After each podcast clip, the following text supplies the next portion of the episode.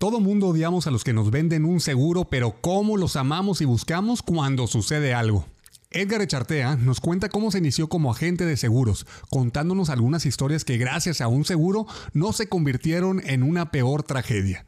Además, Edgar relata su carrera como emprendedor, al convertir sus hobbies en negocios. Bienvenidos a Chévez con Chava, el lugar donde reunimos a simples mortales que se atrevieron a seguir su pasión, convirtiéndola en realidad tomando acción. Personas que jamás aceptaron un no como respuesta, ignorando el miedo y la crítica. Donde nos cuentan la historia de sus logros, revelando los riesgos que tomaron, qué salió bien y qué salió mal. Soy Chavarrax y te invito a una cervecita bien helada. Relájate y ponte cómodo. Brindemos por la vida, la experiencia y el éxito. ¡Salud! Otro episodio más aquí en Chévez con Chava y hoy traemos un invitado de esos jales que normalmente le colgamos, de esos jales que cuando te llaman te quieres sordear, de esos jales que te piden recomendaciones para más amigos y normalmente no sabes ni cómo evadir la pregunta. El gran agente de seguros con 15, 16 años casi de experiencia, Edgar Echartea, nos acompaña hoy en Chévez con Chava. Bienvenido, Edgar. Gracias, muchas gracias, Chava. Lo, lo, lo describiste tal cual. Soy ese foco que hace que las cucarachas salgan corriendo cuando prendes el patio en las fiestas. Oye, ¿y por qué salen corriendo la raza? a ver, cuéntame primero quién eres, qué estudiaste, a qué te dedicas, danos un insight un poquito para la gente que no te conoce y vamos a ir platicando poco a poco de todas tus aventuritas en, tu vida emprendedora. Bueno, pues mi nombre es Edgar Echartea, eh, soy agente de seguros con casi 16 años de experiencia. Eh, ya soy broker, tengo una certificación que me permite, pues, promover todas las compañías aseguradoras, obviamente las que nosotros sentimos que cumplen el perfil. Eh, de carrera soy contador público con especialidad en finanzas y tengo también un posgrado en seguros, impartido por un colegio estadounidense. ¿Y qué más? Actualmente estoy dentro del top 10 a nivel regional para dos aseguradoras y ahí andamos luchando por una tercera y un emprendedor este, empedernido, creo yo, porque no nada más es el único negocio que tengo, tengo otros más que igual ahorita platicamos, pero bueno, el fuerte es este. Oye, ¿y cómo? O sea, por decir, un contador estudiando contaduría, ¿por qué estudiaste contaduría para empezar? Fíjate que yo creo que yo creo que estudié esa carrera porque al final no revisé, no analicé lo que realmente yo me quería dedicar. Yo creo que fue una carrera que elegí por aspiración eh, de ejemplos, ¿no? Ya sabes, eh, eres niño y siempre hay un tío que le va súper bien y, y súper negocios y vivió en Colombia y tienes ahí como que muchas referencias muy interesantes y dices, ¿qué fue mi tío contador? Ah, yo, yo también quiero ser contador. Entonces esa fue mi decisión. Me tocó la fortuna que cuando yo estudié la carrera en la universidad ya estaba dividida también por especialidades. Entonces, soy contador público con un poco, al final, en los últimos semestres le daban un poco enfoque al tema de las finanzas. Entonces, soy contador público, pero nunca me dediqué a la contabilidad. De hecho, yo tengo un contador que me lleva mi contabilidad. Entonces, me dediqué más en el ramo financiero. Fui contador, pero me dediqué más al ramo financiero. Oye, pero bueno, contador público y no ejerciste nunca. Entonces, ¿tus primeros jales cuáles fueron? Mira, mi primer trabajo fue bartender en el emblemático Café Iguana del barrio antiguo. No sé si alcanzaste a conocer ese lugar. En el, en el Café Iguana, donde las mejores pizzas trasnochadoras. Es correcto. Ahí fui donde fue mi primer trabajo. Digo, obviamente fue mientras estudiaba y era para poder comprarme mi primer carro.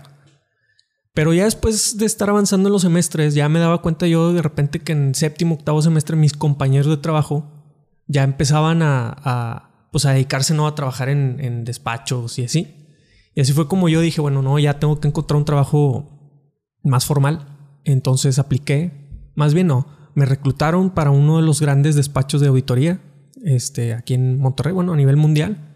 Un maestro, me acuerdo que la única materia que troné en la carrera fue fiscal justamente.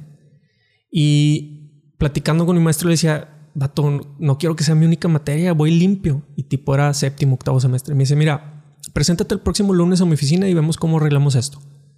Llego a su oficina y me dice, oye, bueno, te puedo pasar, pero necesito que te pongas a trabajar aquí. Y así me reclutó el vato.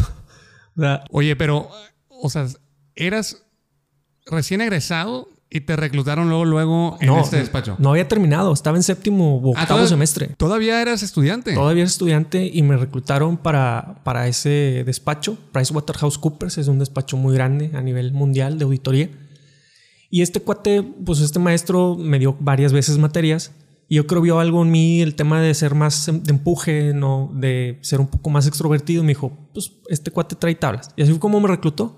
Estuve ahí alrededor de tres o cuatro años, ya graduado, en una de las compañías que me toca auditar, que fue Banorte, fue cuando brinco ya de lleno al área financiera, ¿no? Al área bancaria. Oye, ¿y cómo fue que del área contabilidad terminas en los seguros? Yo tengo una, una súper pregunta. Toda la raza, mucha gente ha dicho que terminas vendiendo seguros porque no encuentras jale. Y es como una escapatoria para que la gente haga algo de lana mientras ve qué pedo con su vida. Sí, fíjate que pasaba eso a lo mejor una década atrás, ¿no? Porque si hoy te topas a los grandes agentes de seguros que te topas hoy, que ya tienen 40, 40 y tantos años, unos son dentistas, unos son ingenieros, otros son este, arquitectos. De hecho, mi promotor, quien me enseñó en esta carrera, es arquitecto. Entonces, sí antes se utilizaba esta carrera como la salida de emergencia, ¿no? Oye, pues hijo, me quedé sin trabajo, mi negocio quebró, no encuentro trabajo, dedícate a los seguros. ¿Y para ti fue una salida de emergencia o no? No, fíjate que no, al contrario. Yo cuando estaba en Banorte, ¿estás listo para una historia romántica? Porque es martes apenas. Pues es parte, es, es parte de las historias que, que queremos escuchar porque la gente quiere saber qué hay detrás cuando a alguien le salen las cosas bien y que no todo está del, todo bien. No, no, no, fue, fue- fueron decisiones muy difíciles y, y- camino pues empedrado, ¿no? Que se tuvo que recorrer. Cuando yo empiezo a trabajar en Banorte, me, se me presenta la oportunidad de mudarme a, a- a Puebla. Se abre una plaza en el área, en el mismo departamento de Banca Internacional donde yo estaba, se abre una plaza. El director regional o el director territorial de allá del sur dice, oye, ocupo a alguien de acá del corporativo para que me ayude a impulsar el negocio de todo lo que tiene que ver con negocios internacionales aquí para el banco. Entonces, mi jefe actual me dice, llévate a Edgar. Soltero. Yo digo, va, encantado. ¿Qué edad tenías en ese entonces? 25 años, 24, 25 años. Un chavito, Sí, tiernito. chavito. Tiernito. Me, le- me agarraron tiernito. Total, me mudo a Puebla como subdirector territorial y pues fue un trabajo bien padre porque veía yo cerca de 400 sucursales todo el sur, desde Puebla hasta Yucatán. Veía toda esa zona, todo lo que tuviera que ver con moneda extranjera. Y pues bien padre, ¿no? Conoces muchas plazas, via- viajando, conociendo clientes, dedicándote a promover. Era como área staff, no estaba en una sucursal, sino más bien yo era un apoyo para todos los ejecutivos de las sucursales. Y así estoy. Mi jefe me dice, Edgar, te necesito allá un año. Me dice, necesito que te vayas un año para allá a que me levantes el departamento y luego ya te regresas y te doy, te preparo un mejor puesto pues para que vayas creciendo en la, en la empresa, ¿no? Y yo, pues órale, encantado. Me voy y a los meses despiden a mi jefe. Entonces así, ahí fue cuando vi derrumbarse el puente por el que me iba a regresar a Monterrey. Este, con mis planes. Porque prácticamente ese jefe era el que te iba a, a empujar hacia arriba, ¿no? Era el que, y era el que me había prometido que me iba a traer de regreso este, una vez que cumplía el objetivo. Logro el objetivo y empiezo yo a pedir mi cambio de regreso a Monterrey. En aquel entonces éramos novios, mi esposa y yo, actualmente. Y al- a los tres años de haber empezado en el... en- Oye, yo pensé que dijiste, éramos novios, dije, ¿quién? ¿Tu jefe y tú? ¿O ¿Qué pedo? no, con, no, no, no, con, con tu actual mi señora. esposa y yo éramos novios en aquel entonces. Ah, ok. Diferente cambia el contexto, Gracias. ¿verdad? Gracias por la corrección. este. Entonces quedamos mal el novio y yo. Nada, no es cierto. Entonces, este. Decidimos ya dar el paso hacia el matrimonio y entre lo que revisábamos era, bueno, ¿dónde queremos seguir con nuestra vida? Entonces, pues decidimos Monterrey, ¿no? Porque pues aquí tenemos todo, aquí está nuestra familia, aquí están nuestras raíces. Y yo allá en Puebla también tengo familia, pero no es mi familia directa, sino mi- mis papás acá son, los papás de mi esposa igual. Entonces dijimos Monterrey. Y empiezo yo a pedir mi cambio, ¿no? Empiezo a hablar con mi jefe actual en Banorte. Le digo, oye, ya me quiero regresar a Monterrey. O sea, quiero continuar allá. Sí, Edgar, claro que sí. Mira, ya está listo. Pues, espérame, espérame. Y pasan los meses, se viene la boda y yo sigo en Puebla. O sea, imagínate, chava, que yo me caso, llego de mi luna de miel y yo me vengo a Puebla a seguir trabajando. Y mi esposa se queda aquí en Monterrey. O sea, recién casados Recién y estaban casados. cada quien en una ciudad diferente. Haz de cuenta que así, los primeros creo que nos tardamos como agosto, septiembre, dos meses así. Donde yo no veo cambios ni respuestas, renuncio. Le digo, ¿sabes qué salí? A mi esposa le digo, voy a renunciar y voy a buscar trabajo allá en Monterrey. Para ese entonces mi esposa ya era reclutadora de una de las promotorías de GNP. Ella es licenciada en recursos humanos, la reclutan, la, le dan un puesto, ya tenía dos años en el puesto de reclutamiento y ella básicamente se dedicaba a encontrar gente con el talento para meterlos a la industria de los seguros. Entonces en ese proceso me dice, Edgar, pues vente a los seguros. O sea, mi esposa me dice, vente a los seguros, traes todo el perfil, eres financiero, o sea, traes carrera de contador, eres financiero, has estado en ventas, sabes de servicio al cliente, eres extrovertido, tienes todo. Entonces me, me llamó la atención, me entrevisto con el promotor, me explica el negocio y al final yo en el área norte mucho lo que hacía era hacer presupuestos, hacía proyecciones. Entonces me platican cómo funciona el negocio, me platican cómo es el plan de incentivos, cómo se gana en la industria de los seguros.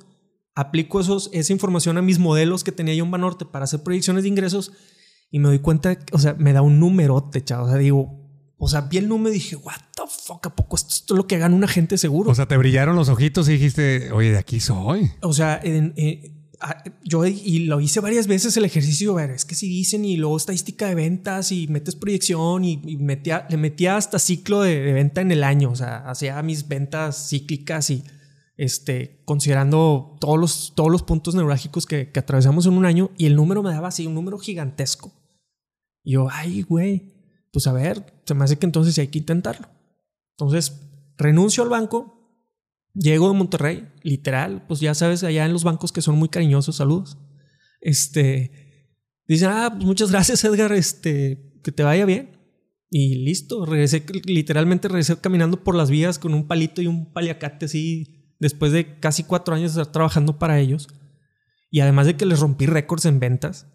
O sea, el, el, último año que estuve trabajando para Banorte, mi, mi cumplimiento presupuestal fue un 900%. Y yo ganaba exactamente lo mismo. ¿Y por qué? a ver, o sea, ¿tú decidiste irte o te dieron gas? No, yo decidí irme. ¿Por qué? Porque, uno, otro, otra, otra vez, yo quería estar ya en Monterrey.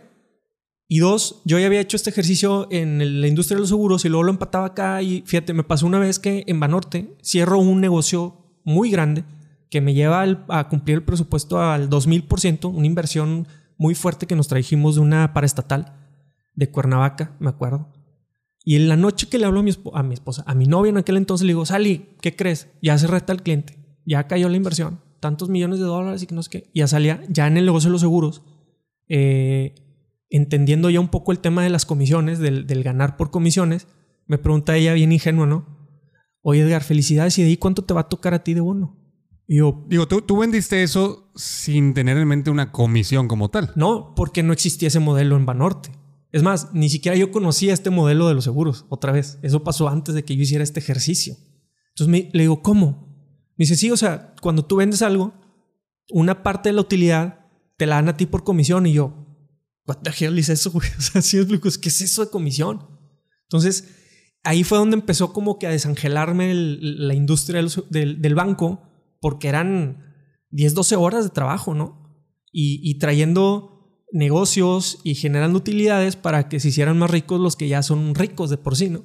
Entonces ahí fue donde empecé yo a desangelarme y luego se viene el tema de, de, la vida de matrimonio, de que ya querer casarnos, de vivir en pareja, no se da el cambio, entonces ahí fue como que esos, todos esos eventos, esa cadena de eventos desafortunados que me fueron impulsando hacia renunciar, entonces literalmente renuncio, me dan las gracias, ya sabes, ahí te dicen, bueno, pues aquí está lo que te tocaba, lo que te falta de la quincena y bye, y me vengo en ceros, ¿no? Y ahorita que lo cuentas en este momento, ¿te arrepientes de esa decisión o fue una buena decisión? Me arrepiento de no haberla tomado antes. O sea, yo empecé a los 28 años eh, en, los seguros. Me acuerdo todavía que los primeros años me decían, oye, güey, estás bien chiquillo, güey. espérame, güey, ¿cómo te voy a dar a ti un seguro de gastos médicos de mi familia? O cómo voy a ahorrar contigo mi plan de ahorro para el retiro por los próximos 25 años. Eres un huerco. En un principio. O sea, estás mocoso, tú qué sabes de la vida, ¿no? Exacto. Y ahí fue donde yo decidí, por ejemplo, que es algo que siempre he tratado de compartir a toda la gente que está en ventas, que bien dicen por ahí que las ventas es un talento y todo, y yo así a lo mejor no concuerdo tanto porque sí te tienes que preparar mucho en el tema de ventas. O sea, tienes que estar estudiando y estudiando y estudiando y apenas dominas una técnica o una habilidad y ya surge otra. Y el cliente ya está enterado de esa técnica, ¿sabes? O sea, hay una técnica que te dicen, oye, la técnica de X, X técnica de ventas y la industria, el cliente la va entendiendo y esas técnicas dejan de tener impacto en esos clientes. Por ejemplo, antes tú llegabas a vender un tema de seguros y, impresionabas al, al prospecto poniéndole así un chorro de datos técnicos, ¿no? De los seguros. Hoy en día eso ya lo googlearon. Antes de sentarte contigo, ya googlearon todos esos datos y dicen, güey, eso ya lo sé, ¿qué más? Sí, porque la era de la información, ya tenemos tanta información tan accesible, tan rápido, de manera súper sencilla, que hasta el más ruquillo lo sabe, hasta el recién casado lo sabe. El recién pues graduado, etcétera, ¿no? Todo el mundo ya tiene esos datos. Entonces, hoy las técnicas de aventar borbotones de información para impresionar y que digan, ay, güey, este vato sí le sabe, ya no jala. Entonces ya es al revés, ahora ya tanto lo que promueven el de, el de escuchar, el de ver qué es lo que realmente necesita y en función de eso poder hacer algo muy personalizado para lograr la venta, eso es lo que a mi punto de vista, desde mi óptica, está funcionando. Ok, tú tienes los mismos datos que yo, ahora cómo los interpretamos para que, para que esto sea de beneficio para ti, tus sueños y los tuyos y tus proyectos y, y la gente que depende de ti, ¿no? Oye, y por decir, ¿qué le puedes decir a la raza que está en sus finales de sus 20, principios de sus 30, que está incursionando en temas de seguros, en temas de que a lo mejor no le confían a un morro, un mocoso, como tú decías, que, dices, oye, ¿cómo te voy a confiar esto? Mi plan de vida de ahorro a un chavito. Chavito porque a lo mejor estás tratando con, con gente, no sé, de 60 años, ¿verdad? Eh, ¿Vale la pena incursionar en esta industria tan joven? Creo que sí, porque hoy en día la carrera ya se ha profesionalizado mucho. Y eso me lleva un poquito a lo que platicábamos antes, de que ya no es tanto una carrera como de salida, al contrario, ahora ya te advierten, oye, necesitas tener mucho temperamento, necesitas incluso traer un colchón financiero porque no vas a, no vas a ganar así de inmediato lo que, lo que tú esperas ganar. Sí lo puedes ir ganando, pero es una montaña que hay que ir subiendo. Es como el avión, ¿no? Es el, el momento más crítico es cuando está despegando, ¿no? Llega a cierta altura y velocidad crucero y el avión agarra vuelo. Ya cuando no hay tanta fricción, ¿no? Lo mismo es en la carrera. Yo digo que en todas las ventas, pero en el negocio de los seguros igual. Es, al principio tienes que ir subiendo. Yo me tardé, chava, nueve meses en vender mi primer póliza. Nueve, meses. sin recibir un ingreso. Ni un solo peso. Literalmente lo puedo decir con mucho orgullo y viendo los ojos a la cámara. mi esposa me mantuvo. O sea, ella confiaba tanto en el proyecto y confiaba tanto en mí que me dijo, dale, güey. O sea, podrías decir que nueve meses tenías tu sugar mama. Es correcto. Sí, o sea, todos esos yo ya pasé por eso. ok. Y, y, luego, o sea, esos nueve meses te tardaste. En esos nueve meses, frustración, falta de paciencia. dudas. Es más, llegué a tener el jefe de Banorte, ese jefe que lo corrieron, se va a otro banco. Y a los meses de yo haber iniciado el negocio de los seguros, me busca. Y me dice, Edgar, ven, te quiero tener una entrevista contigo eh, me estoy viniendo a este banco y es carta blanca, es hoja en blanco. No existe el departamento de negocios internacionales, es tú y yo lo vamos a construir desde cero. Y yo así como que, ay, güey, voy a la entrevista y le digo, ¿sabes qué, Jera? Encantado de la vida de venirme a trabajar contigo, nomás que necesito que me pagues este sueldo. Y le dije, me acuerdo un número así, que me dijo, güey, no lo gano ni yo, güey, no, ¿se me explico? Tú llegaste así con la carta así en alta de decir, güey, quiero, quiero ganar cierto número, cierta cantidad, pero dices, no sea ridículo, cabrón. Pero, pero ese número tenía cierto sentido porque ese justamente ese era el número que me daba a los tres años de estar dedicándome al negocio de los seguros. Otra vez, con este ejercicio del presupuesto que había hecho. Sí, porque tu, tu número ya estaba en, en, ya lo tenías en mente y sabías que era factible, pero a lo mejor no de manera inmediata. Exactamente. Entonces yo le decía, Jera, es que a ver, este sueldo que tú me vas a dar ahorita, este sueldo que yo te estoy pidiendo, así me lo vas a dejar durante, ¿qué te gusta? ¿15 años? ¿20? El día que tú te vayas y yo pueda ocupar tu puesto, el día que esto crezca, o sea, si me explico? O sea, necesito que me lo des desde ahorita porque yo en tres años sí voy a tener, sí voy a estar ganando esto en los seguros, pero difícilmente lo voy a alcanzar en esto si empiezo con el sueldo que me das. incluso mi propio jefe me dijo, a ver, güey, tráete ese ejercicio, cabrón, ¿qué estás haciendo? Que no sé qué. Total, Dos días después regreso y le enseño mi Excel. Ve, ¿cómo es esto? ¿Y cómo es esto? Y le expliqué el negocio otra vez, el plan de, el plan de incentivos de los seguros y bonos y comisiones. Me dice, no, sí, güey. Sí da. Sí da ese número. O sea, corroboró tu Excel que tanta confianza le, tenías, te lo volvió a, corroborar él y le diste. Y ahí dije, güey, ya. Ya, ya, aquí me quedo. Salgo de, de, esa, de esa entrevista, en primer lugar dije, cabrón, ya terminé con, acabo de terminar de echar por, por, por, por la borda mi carrera profesional bancaria, pero también sucedió este famoso quemar los barcos, ¿sabes? O sea, el de, Ya, ese día quemé mis barcos, ya no hay para atrás, nada más para adelante. Y justo en ese mes es cuando ya empecé verdaderamente a dedicarme al negocio de los seguros con la intención de, realmente vender. Que, fue como que en estos nueve meses como que está, hay un parteaguas, ¿no? Los primeros cinco meses iba y, me dejaba vencer por las objeciones rápido. Este, me decían, oye, es que estás bien chiquillo, güey, vente dentro de cinco años a ver si sigues aquí. Y yo, ah, bueno, sí, gracias, ¿no? Y me iba. Entonces, a partir de eso, de que dije, güey, no, me tengo que dedicar a eso, entonces ya empecé con el tema del manejo de las objeciones a, enfrentarlas, a decir, oye, no, es que estás muy chavillo. No, a ver, espérame aunque esté chavillo, yo ya tuve que pasar un examen de la Comisión Nacional de Seguros y Fianzas que me certifica como un agente profesional de seguros. Y mira, aquí está.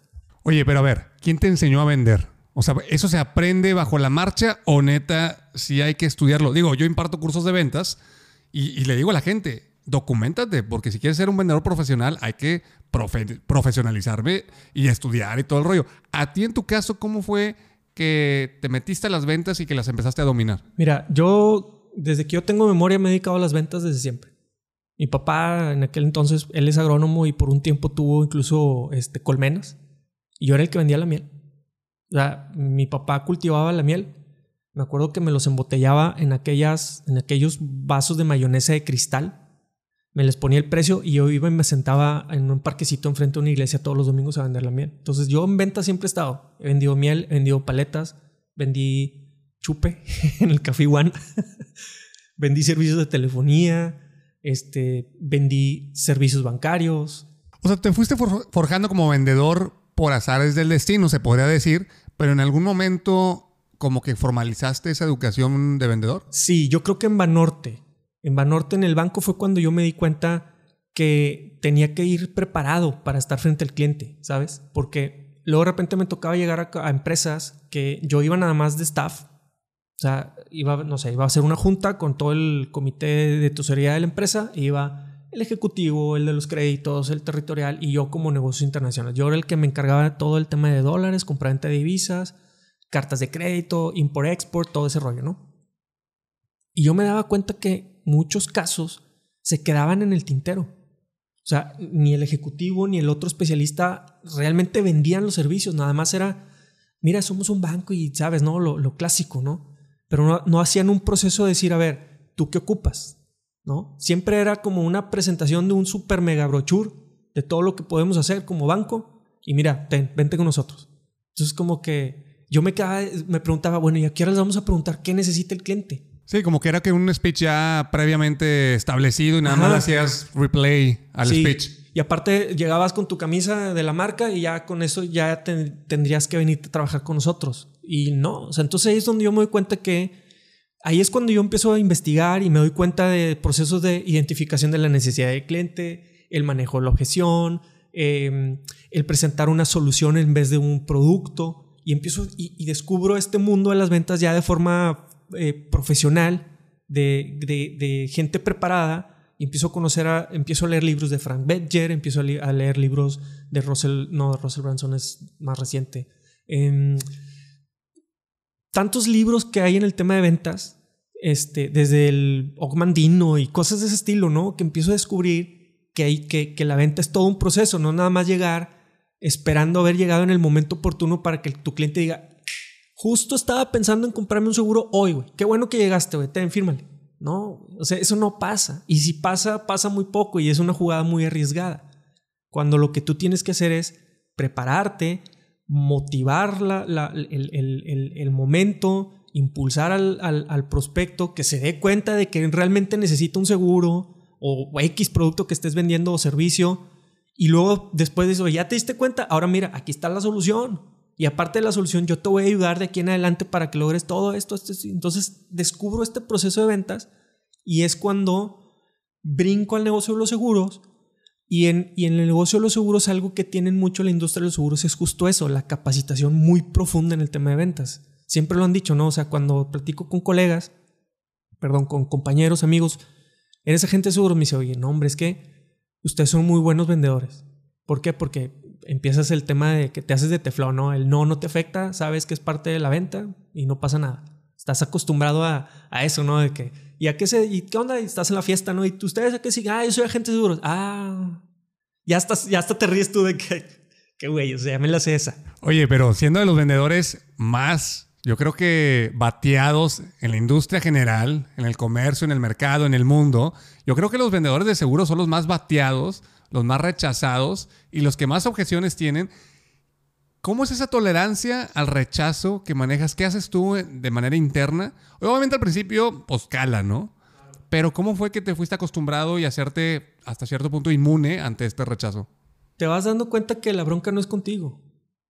Punto. O sea, te das cuenta que el problema no es contigo, es con el, con el momento, con el producto, con la cultura incluso de México, porque no somos un país de una cultura de prevención así como que tú digas muy wow, ¿no?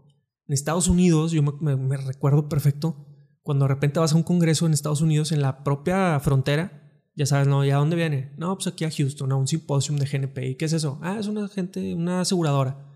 Ah, ¿eres agente seguro? Sí. Ah, muy bien, pásale.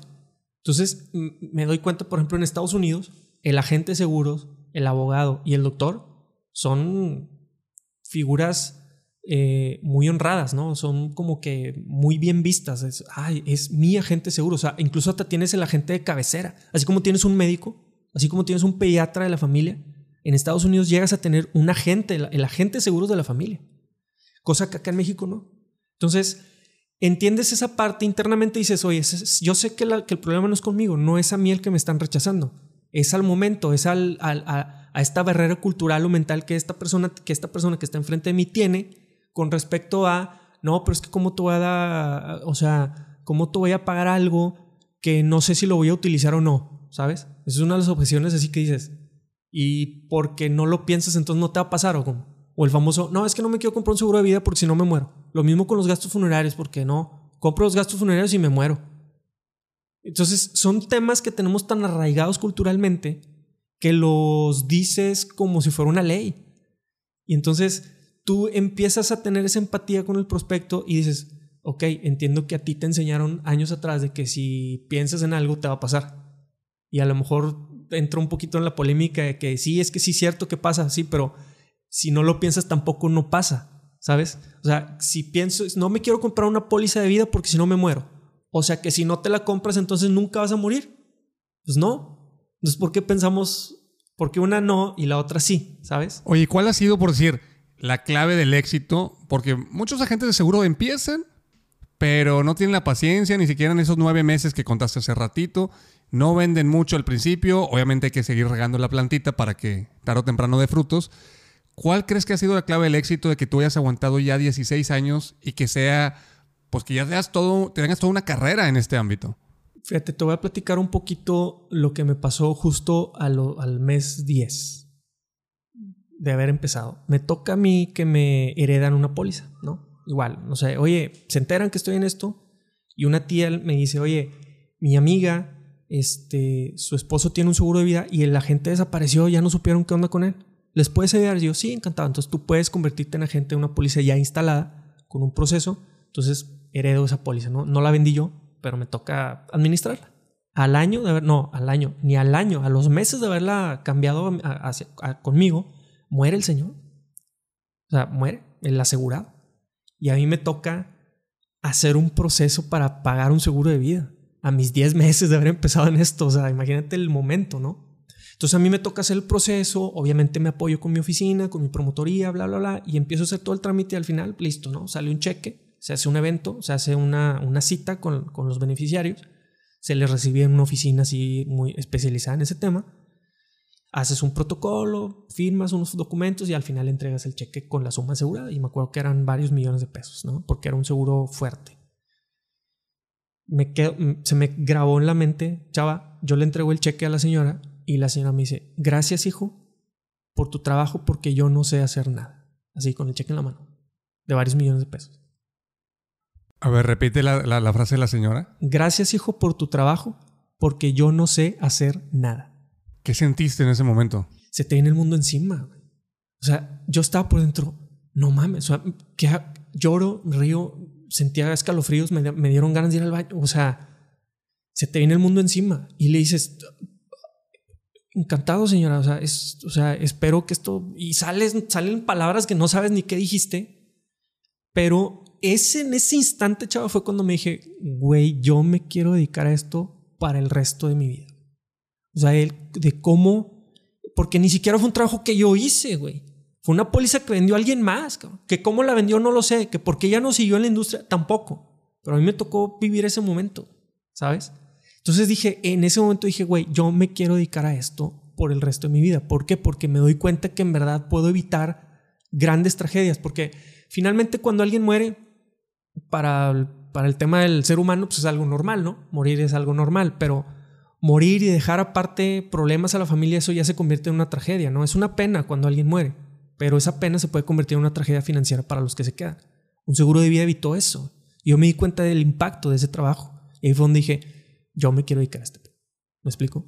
Yo creo que la parte del seguro es como que evitar el egoísmo, porque hay gente que dice, pues yo qué, yo ya voy a estar a toda madre en otro lado, ¿no? Que se la pelen los demás. Pero es un tema de que no seas egoísta y no le dejes una vida pinche porque tú ya no estás. No nada más por el duelo de la pérdida del ser querido, sino también por todos los temas financieros y responsabilidades. Yo creo que esa es la excusa más barata que la, que la gente pone así de la, de la forma más mediocre. O sea, no te saben decir otra cosa. O, o, más bien, cuando a mí me dicen eso, le digo, a ver, güey. Imagínate que tú me estás diciendo eso, chava. a ver, chava, ya dime, güey, no tienes para pagarla. No, pues es que mira, la verdad es que sí traigo unas deudas, entonces, ah, güey, dime, dime la verdadera razón, no me digas eso, ¿sabes? O sea, como que realmente no lo vas a hacer, vato. No es que no te importe dejar a tus hijos en la quiebra, güey, y que sufran de ahí en adelante, que al cabo tú ya vas a estar este, feliz y contento, ¿no? O sea, es una de esas excusas, o la famosa de, no, güey, pues de que lo disfrute el Sancho, güey, a que, a que yo, pues mejor yo, yo lo ahorro, yo me lo quedo, porque pues yo me muero y esa lana la va. Y le va a ver, güey. Y una vez así me lo dijo un vato que no conocía y me dijo, no, güey, de que yo disfrute ese dinero, güey, que lo disfrute el Sancho, le dije, me salió del, ronco pecho. Le dije, güey, si es Sancho, ya está ahorita, güey. Porque si es cuando tú mueras, güey, va a ser el novio o el esposo, no sabemos. Pero si es Sancho, es, está ahorita, güey. Ahorita lo que tú y yo estamos controlando. Sí, o sea, ya, ya, güey, qué que no sé qué. Le digo, pues esa es la realidad, güey. O sea, a ver, si tú ya no estás, ese vato con el que va a vivir tu esposa, pues ya no va a ser el Sancho, güey, va a ser su novio o va a ser su pareja, o va a ser otra vez quizás su segundo esposo, güey, porque es viuda y tiene el derecho. Entonces, otra vez, güey, si realmente tanto es que te importa si es el esposo o el novio, me explico. Oye, y así historias como que, como la que dijiste ahorita del cheque de la señora y que te agradeció y que obviamente le viste la luz este, en sus ojos de que pues, puedes sustentarte durante un buen rato. ¿Alguna historia que tengas que no te hicieron caso y ahorita están valiendo quesadilla porque pues no se aseguraron? Fíjate que en tema de fallecimientos afortunadamente no me ha pasado así que me haya enterado a alguien que yo haya visto y que no haya querido comprar, pero sí en el tema de gastos médicos, por ejemplo. Gastos médicos también es algo que, que oye, güey, gastos médicos, ¿sabes qué, güey? Dame chance, mira que tengo que comprarle la camioneta a mi, a mi esposa, ya le había dicho que iba a cambiar la camioneta este año y le tengo que cambiar la sala, dame chance el próximo año. Y luego me hablan, oye, güey, todavía estás en los seguros. Me pasa ahí enseguida. Oye, Edgar, ¿cómo estás? Oye, habla Chava, güey, ¿te acuerdas? Sí, ¿qué pasó, Chava? Oye, eh, ¿todavía estás en los seguros? Sí, güey. Oye, me urge una póliza de gastos médicos.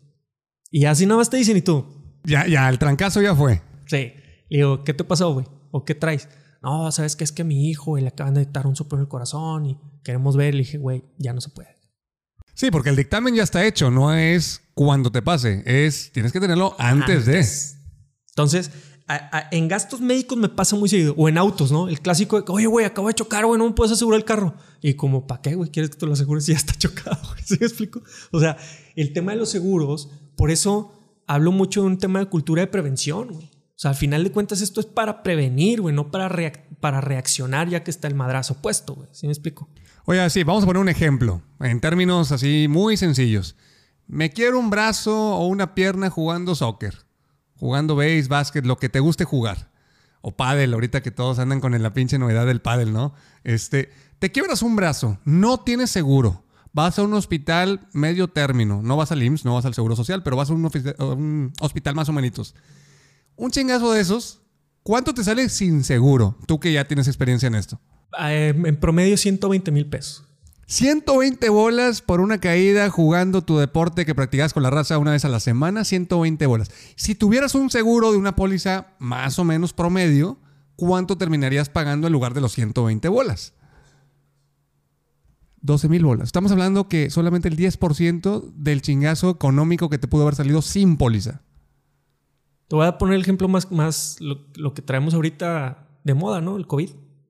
Hace algunos meses ya, un asegurado mío estuvo casi 30 días en hospitalizado y la cuenta fueron 1.340.000 pesos.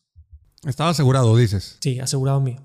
Y él pagó como 140 y tantos mil pesos de entre deducible y coaseguro.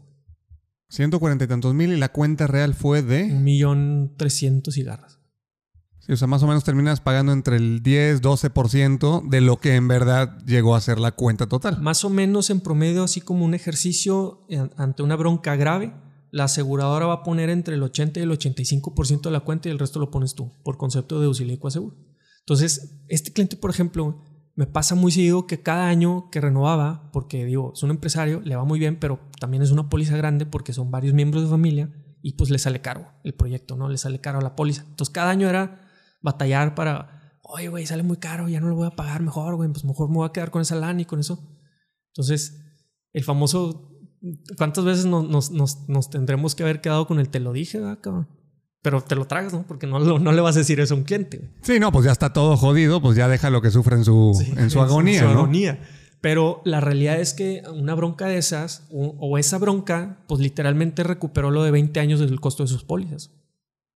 O sea, ya, con esa bronca que le cubrimos, con esa lana él va a pagar, si lo quieres ver en equivalencias, aproximadamente 20 años de su póliza familiar. Entonces, Jala, jala porque jala. Oye, Edgar, una preguntota ya consultando aquí y sirve que, no estás cobrando por hora. Este, la raza, por si la raza de mi edad que ahorita está en términos de boda, que ya está casándose, que pues, yo me caso en tres meses y todo ese rollo, ¿cómo cambia? ¿Cómo cambia la dinámica de ser individual? Pues yo pago mi seguro.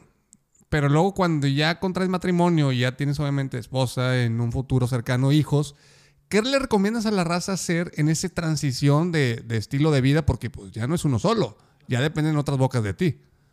Es, es, muy valioso que siempre lleven un presupuesto familiar.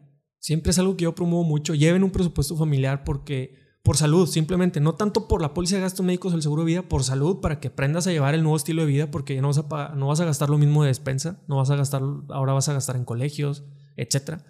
Entonces siempre es importante tener un presupuesto, pero muy, muy valioso que dentro de ese presupuesto siempre traigas la partida de seguros. Ahora, ¿cambia el que yo esté asegurado o mi esposa por separado y todo? No, no pasa absolutamente. No hay ningún cambio financiero en cuanto a que si hago mi póliza familiar o individual, no sé si te refieras a eso, pero no cambia. Entonces mucha gente dice, oye Edgar, no, pues es que este, estoy yo solo, pero quiero asegurar a mi esposa, pero pues me voy a esperar, por ejemplo, a que ya mejor tengamos los hijos para comprar una póliza familiar y que me salga más barata. No sale más barata. O sea, es suman. Los cuatro miembros es lo mismo que pagar una póliza por cada uno o pagar una sola póliza por los cuatro miembros. En términos de costos es lo mismo. Pero otra vez, es, es, es más importante el tema de la planeación, de la prevención, ¿no? Porque eh, eh, casos como, como el tuyo, chava, eh, es bien importante una prevención en el tema de los hijos porque justamente la póliza de gastos médicos tiene una cobertura maternidad, pero y eso es poco poca gente lo sabe, que se requiere de cierta antigüedad para poderte cubrir la maternidad de tu, de tu esposa. Justamente eso te iba a preguntar, la gente que ya está empezando a, querer a buscar familia, tengo entendido, y sácame de la duda, que si pagas un extra más en esas pólizas o en algunos tipos de pólizas, no sé, 12 meses antes de que queden, bueno, perdón, 12 meses antes, de que, nazca. el niño, o X cantidad, obviamente más de nueve meses. Sí, son 10. Eh, son 10 meses o antes, ¿verdad? Pagas esa parte y te cubre parte del seguro. Bueno, el seguro te cubre los gastos de maternidad, ¿es, cierto? Sí, sí, ¿Qué, sí. ¿Qué le recomiendas a la raza que ya está buscando familia? Ya, a lo mejor ya están casados, pero están buscando hacer familia. Lo que pasa es que hoy en día las pólizas de gastos médicos, en un sentido muy estricto, chava, una póliza de gastos médicos te cubre o una enfermedad o un accidente. Entonces, en términos muy estrictos, una maternidad no, no aplica por ninguno de los dos.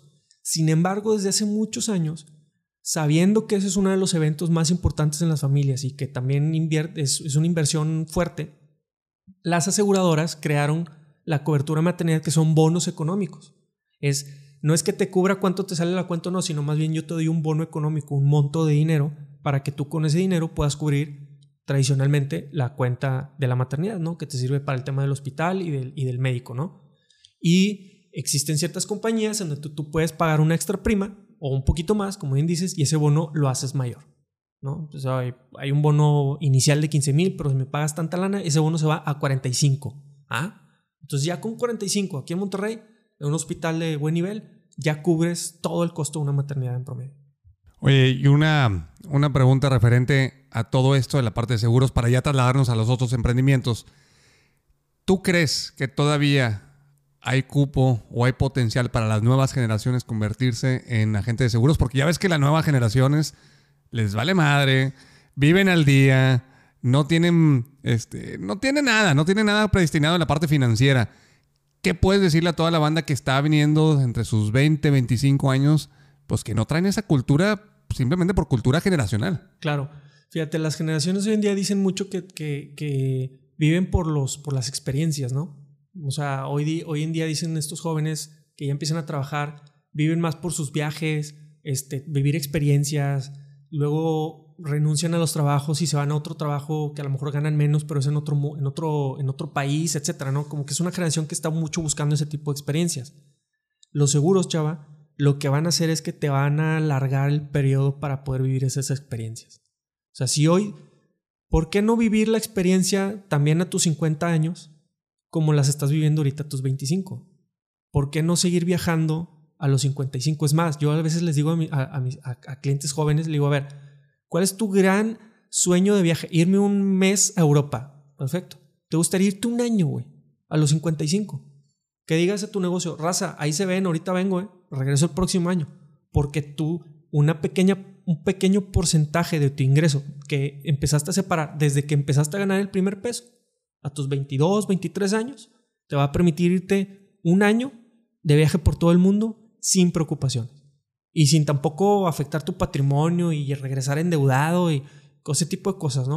O sea, financieramente un tema de seguros te da este efecto mariposa, que parece ser, que parece ser que son decisiones que van a ser a muy largo plazo, pero el efecto mariposa tiene un, tiene un impacto grandísimo en el futuro, ¿no? Entonces, uno, ¿por qué no extender la, los años en los que vas a tener, vas a querer tener estas experiencias? Y dos, ¿por qué no protegerte ante estos huracanes que se llaman enfermedades y que se pueden llevar todo al carajo por no estar previniendo?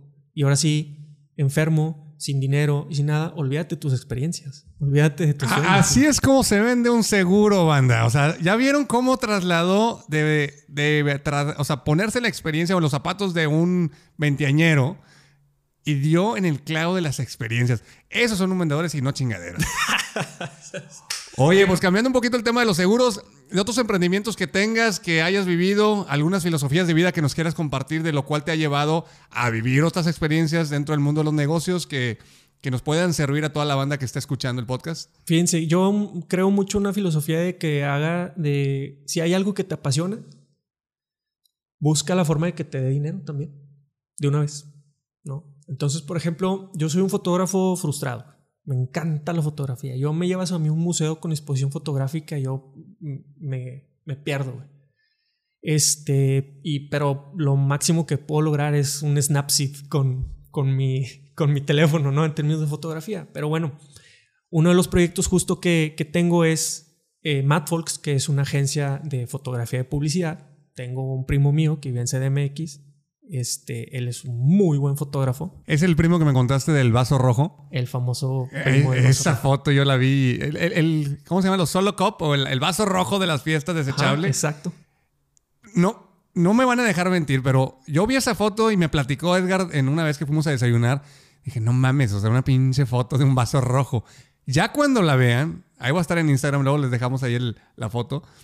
Está bien chingón. Sí, sí, sí. sí. Esa foto, de hecho, lo hizo ganar, no me acuerdo qué proyecto para, para Gatorade. No sé si te acuerdas de los de unos, unas publicidades donde estaba nada más el, bote y el fondo era del mismo color del, del Power. Sí. Bueno, ese es de Moy. Ese es mi, es mi primo. Ok. Y mi socio. Bueno, entonces está Matt Fox, que es una agencia de fotografía de publicidad. Este, tenemos ya tres años. Y lo que fue, o sea, lo que hice fue eso, oye, a ver, me apasiona la foto, este vato es bueno para la foto, un día platicando, el güey harto también de su trabajo, le digo, güey, vamos a invertir, cabrón. vamos a, abrir nuestra empresa, tú vas a hacer el tema del arte, yo hago el tema de la lana, güey, ¿no? Entonces, este, qué te apasiona y cuáles son los talentos, cómo los puedes fusionar y qué te da. O sea, mezcla eso, echa eso en una licuadora y checa a ver qué producto sale y eso ponlo, ponlo a trabajar, ¿no? Otro tema, por ejemplo, es mi gimnasio de CrossFit, que es el Beast CrossFit, que está aquí en Cumbres. Igual, el CrossFit lo conocí hace seis años. Eh, llegué por... Iba pasando y ¿qué es esto? Me bajé y donde vi a la raza haciendo yo, güey, esto está chingo. Yo quiero, yo quiero. Y entré.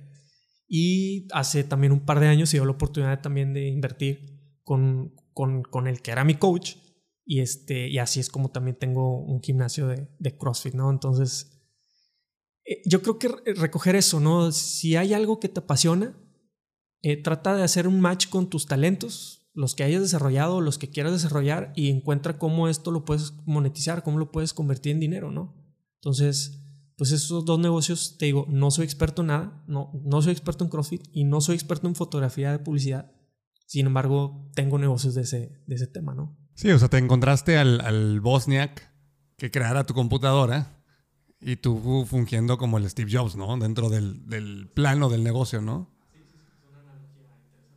Oye, ¿y alguna regazón? Porque mucha raza que no quiere emprender y que no quiere eh, perseguir su pasión es porque le da cookie. Entonces, ¿cuáles fueron tus miedos o cuáles son las regazones con las que se has topado, pero que te han dejado un aprendizaje que no lo cambiarás por nada? Fíjate que quizá me, he quedado con algún par de ideas que por no organizarme, yo creo que el, grave problema hoy en día es la organización de tu tiempo. O sea, porque pues quieres abrir negocios y quieres emprender, pero no te das cuenta que eso también te, te, va a demandar negocio, tiempo, ¿no? Hoy en día, por ejemplo, sé seguro que es mi despacho, ya tiene 16 años, yo a mí me gusta ver los, negocios como los niños, no sé si alguna vez te han hecho esa analogía, ¿no? El negocio de ese seguro tiene 16 años, entonces es un adolescente que ya sabe manejar, ya se sabe andar solo, ya se sabe cuidar solo. Eh, yo ocupo nada más hacer ahí una llamadilla de, hey, ¿qué onda? ¿Estás bien, güey? Sí, aquí ando, papá. Ah, sobres. Pero que si de repente se empea, lo tienes que regañar. Exacto. Pero de repente se le, se le brincan las cabras y, hey, qué hule, véngase para acá, vamos a platicar. Y me explico, ese es seguro. Matt Fox es un niño de tres años, güey. ¿Cómo cuidas un niño de tres años? Y Beast CrossFit es un niño de seis años. Entonces, luego yo a veces cometo el error de creer que a los tres negocios los puedo, los puedo tratar igual. Entonces, de repente digo, Matforce, ah, sí, huevo, jala solo. No, güey, es un niño de tres años y al niño de tres años lo tienes que cuidar hasta cuando duerme, güey. Si está comiendo, ahí estás, güey, que no se le atore el taquito y la, la, la, ¿no? Bueno, tú no tienes hijos, no sabes nada, no sabes de eso. No, todavía no, pero eh, a lo mejor en unos añitos ya, te, ya puedo entender todo eso. Entonces, yo creo que lo importante es eso, que veas, que tengas muy claro en qué punto de la vida se encuentra cada uno de tus negocios y que lo trates en, relación a ese punto en el que se encuentra en la vida, ¿sabes? Entonces, por ejemplo, hoy ya aprendí que al CrossFit lo tengo que ver a diario, lo tengo que cuidar, le tengo que dar su, su cariñito, le tengo que mantener y tengo que estar presente con él. Hoy en día yo, por ejemplo, al Beast CrossFit voy todos los días de hecho, voy todos los días a las 6 de la mañana, estoy ahí de 6 a, a 8 y cuarto.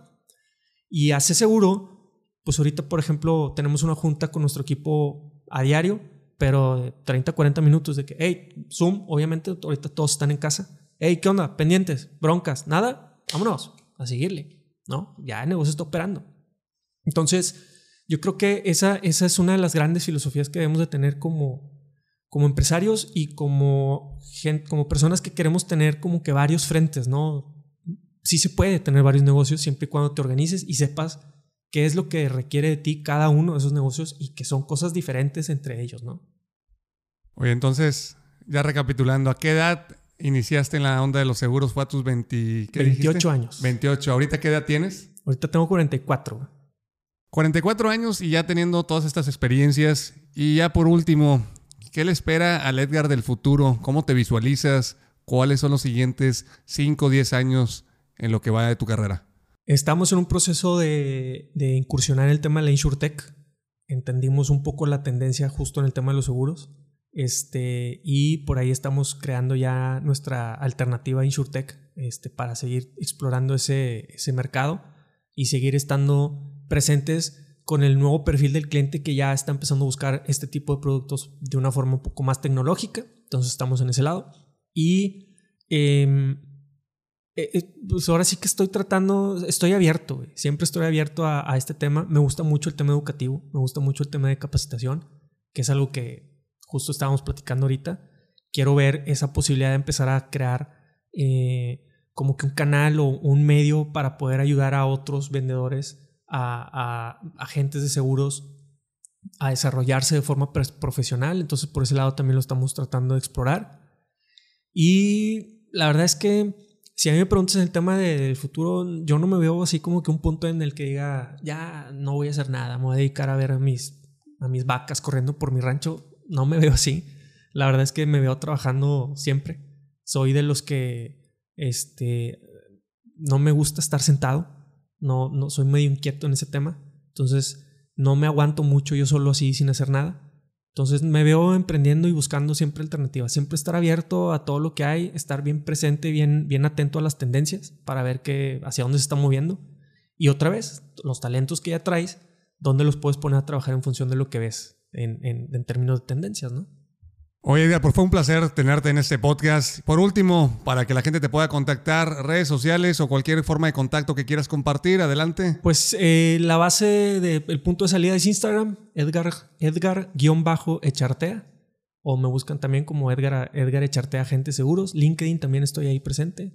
De ahí puedes salir a todas las partes, a, todas las demás redes. Ahí están mis teléfonos de WhatsApp, mis correos, etcétera, ¿no? Ahí Instagram yo creo que puede ser un punto ahí intermedio. no soy TikToker no, pues pronto vas a estar por allá. Pero oye, bueno, con, con estas redes sociales lo pueden contactar. Digo, la verdad tiene un apellido bastante exótico y único. y yo es el único que conozco hasta la fecha. Edgar.echartea. Edgar-echartea. Edgar-echartea en Instagram. Bueno, pues ya lo conocen al buen Edgar, que si quieren algún tema de seguros, que si quieren ponerse mamados en su CrossFit, que si quieren ver temas de fotografía, pero sobre todo la pasión de de incursionar en lo que más te gusta y convertirlo en negocio, que pues como aquí les hemos dicho, las ventas es la sangre y es la carnita del éxito. Bueno. Completamente de acuerdo. Eso fue todo. Muchísimas gracias. Síganos en Instagram y en Spotify que nos estén escuchando en Chévez con Chava.